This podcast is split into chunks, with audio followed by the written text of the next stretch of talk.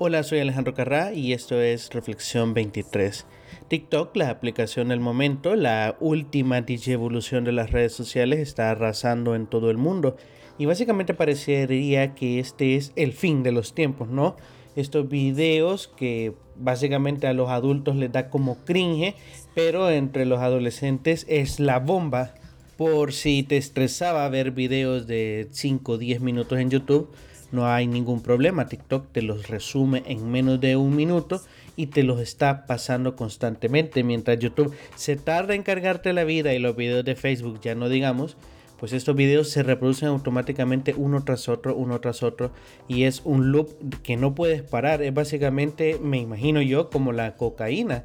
Una vez lo pruebas, te enganchas de tal forma en que a pesar de que sus videos te parezcan tontos, son entretenidos. Es que esa es la base, ¿no? Son entretenidos. Bueno, TikTok está empezando a crecer de manera descomunal y de hecho muchos digital marketers están pensando en que es el futuro de las redes sociales. Es la red social en que las empresas, los políticos, las organizaciones, etcétera, si quieren tener una posición en este mundo, deberán estar involucrados en TikTok y deberán desarrollar pues su contenido en esta plataforma. ¿Qué es lo interesante? Que por primera vez tenemos una red social mundial dirigida por China. Y así es, lo que muy pocos saben es que TikTok tiene su sede en China, ¿no? Y es dirigida por personas de la, del país asiático. ByteDance, que es la propietaria de TikTok y que es este gigante empresario chino, compró en el 2017 Musical y una aplicación que era básicamente lo mismo, solo que con otro nombre y con otros dueños. Al comprarla, pues trabajó en su marketing, trabajó en su diseño, en su producción y ahora está en todo el mundo. Se calcula que hay alrededor de 400 millones de usuarios solo en China y 80 millones en Estados Unidos y 120 millones alrededor del mundo, ¿verdad? Es interesante como las cifras van subiendo y van subiendo cada vez más y de hecho la cuarentena ha ayudado a que la gente se abra TikTok. Ya es un meme que te dicen, bueno, has caído bajo si llegas a abrir TikTok. Si no todavía tienes salud mental estable, la cuarentena no te ha afectado. Pero la verdad es que muchísima gente ya tenía TikTok desde antes y muchas personas ya consumían esta aplicación desde antes. Ahora, lo verdaderamente interesante es una publicación de Anonymous en donde se le pregunta que por qué no ocupan TikTok para distribuir sus mensajes, lo cual ellos responden que jamás lo harían porque es una aplicación espía. Y esta, como otras noticias que han dado este grupo, no son nada nuevas. Recientemente el CEO de Reddit declaró en una conferencia en público, en vivo, en directo, de que él jamás instalaría una aplicación tan parasitaria como lo es TikTok él comenzó a hacer referencias de que TikTok ocupa el fingerprinting, esta actividad en internet que se trata de que, bueno, ahora todos los celulares, la mayoría, trae este lector de huellas en donde reconoce a cada individuo. Es decir, el celular, el Android o el iPhone reconoce como un ID perfecto, ¿no? A cada persona y no hay ninguna confusión entre quién ocupa el aparato. Estamos básicamente señalizados, estamos sumamente identificados y saben quién hace el qué. Pero lo que pasa es que el fingerprinting lo ocupan también las aplicaciones para identificar a este usuario, para leer qué es lo que hace, qué es lo que le gusta, qué canales sigue, a qué le da like, etcétera, etcétera. Es decir, si vos ibas a un cibercafé antes, de estas cosas que existían ¿no? en la antigüedad, vos podías meterte a cualquier computadora y básicamente este internet, ¿no? Este, los servidores web no podían rastrear quiénes estaban ingresando, o sea, de qué país eran, cuántos años tenían, cuáles eran sus gustos, etc. Mientras que ahora, si vos usas tu huella digital en tu celular y entras a una página X cualquiera, la página web ya va a saber incluso hasta tu nombre. Se sabe absolutamente todo a través del fingerprinting. Algo que pareció bien interesante es que hace un par de años Uber fue encontrado con las manos en las masas porque usaba el fingerprinting para usar su aplicación Uber Pero lo interesante es que, y, y, bueno, lo legal también es que se pueda usar mientras tenés instalada la aplicación, porque cuando vos aceptas los términos y referencias que básicamente nadie lee, aceptas esto, ¿no? De que la aplicación puede usar el fingerprinting para identificarte y para analizar tus datos, analizar tus actividades. Lo interesante fue que cuando usuarios de iPhone desinstalaban la aplicación de Uber, Uber seguía usando el fingerprinting con estos celulares. Uber seguía recopilando información de todo lo que hacían estas personas, incluso si usaban otras aplicaciones de transporte y analizar el por qué habían abandonado su famosísima aplicación. Esto causó molestias a Apple y obviamente le jalaron las orejas y en teoría Uber pidió disculpas y no lo iban a volver a hacer.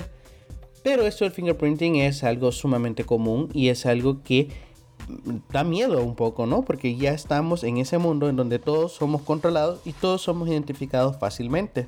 Identificados estamos que hay Smart TV que pueden grabar tu conversación. Ahora te sugieren que tapes la cámara de tu laptop porque pueden estarte vigilando. Y de hecho se dio un caso muy interesante hace un poco tiempo en donde un usuario de Alexa, un asistente virtual producido por Amazon, le pidió de que descargara o publicara cierta conversación, ¿no? Que le diera play. Y este aparato empezó a reproducir conversaciones de una pareja de otro lugar muy distante a él.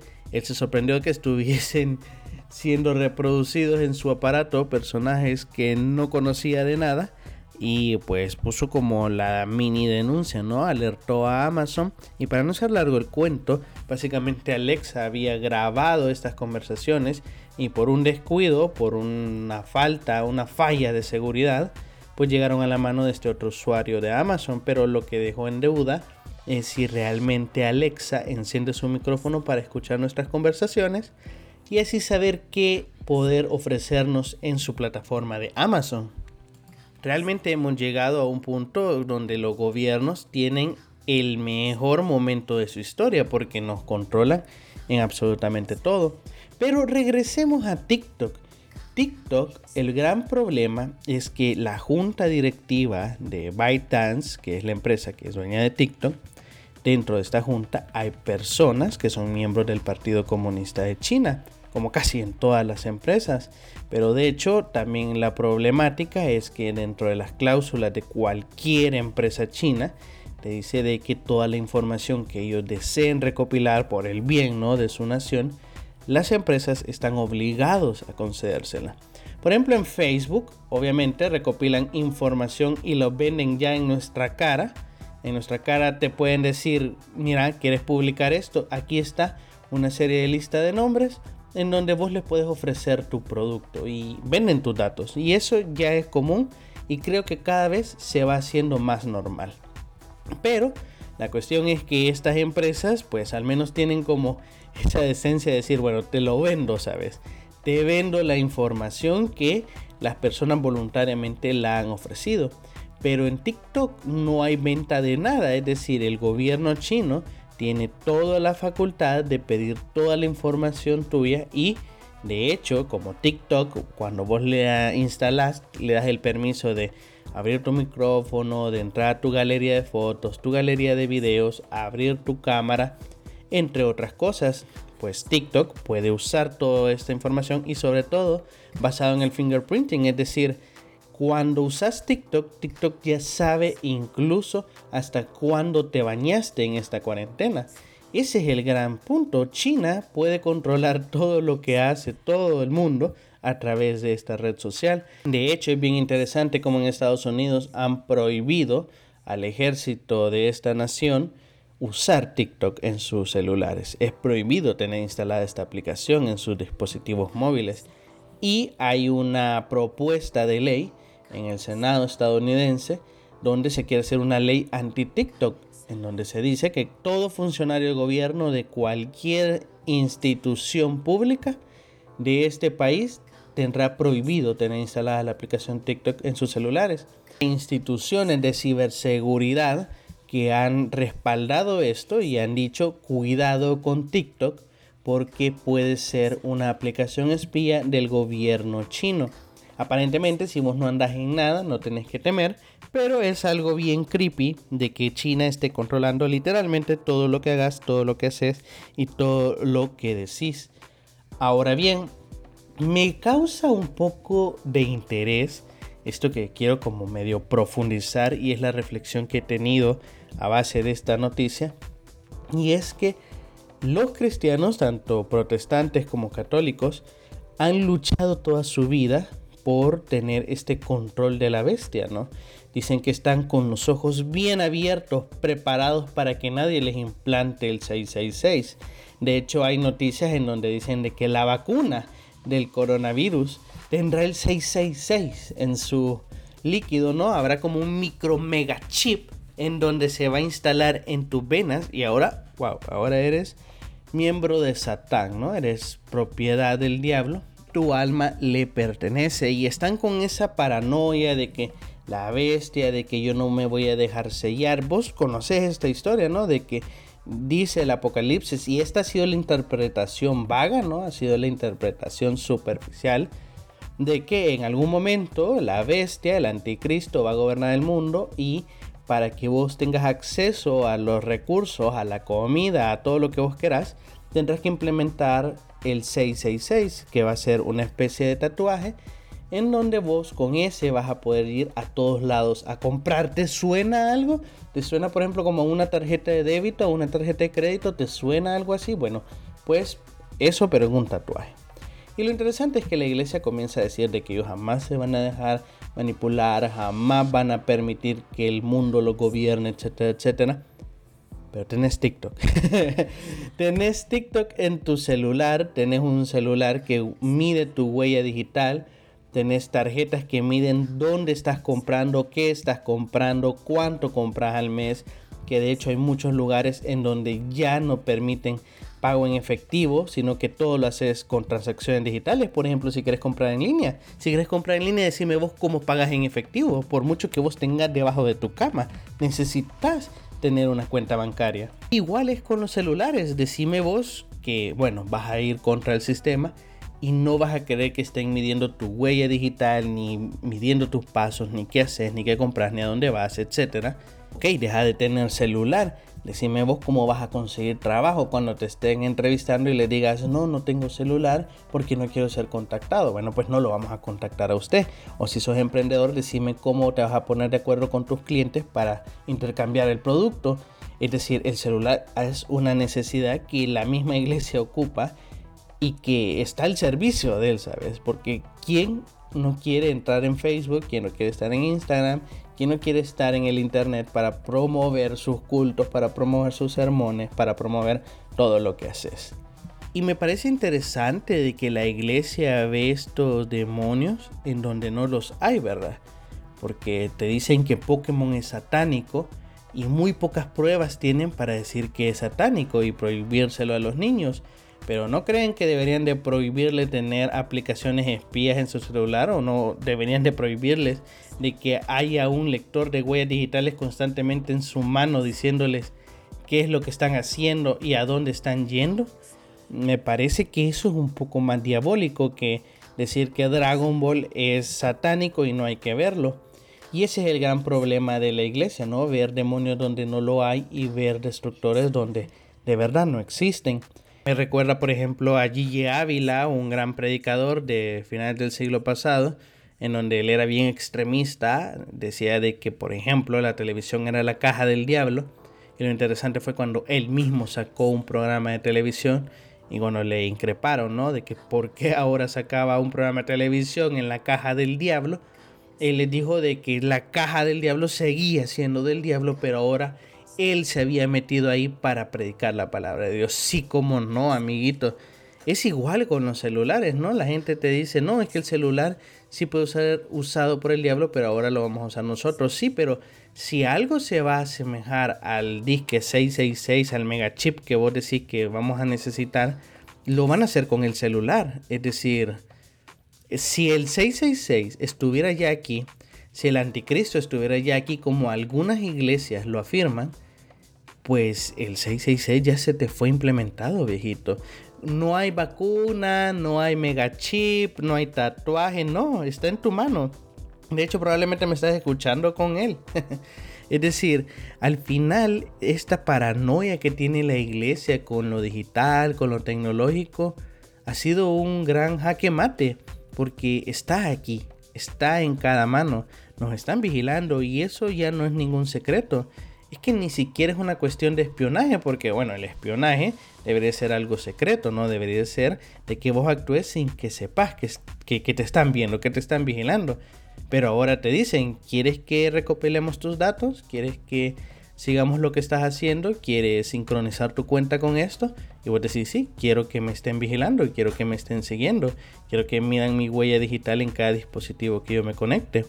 Entonces, esto amigos es el 666, es el número de la bestia, es el control del mundo y y te voy a decir algo, cada vez que hay un cambio tecnológico importante, cada vez que la humanidad da un paso, siempre hay gente escéptica y que eh, endemoniza, ¿no? Todo aquello que tenga que ver con el progreso. Yo no digo que está bien que hayan aplicaciones espías o que nos estén constantemente invadiendo la privacidad, pero la verdad es que hemos dejado de tener privacidad hace muchísimo tiempo.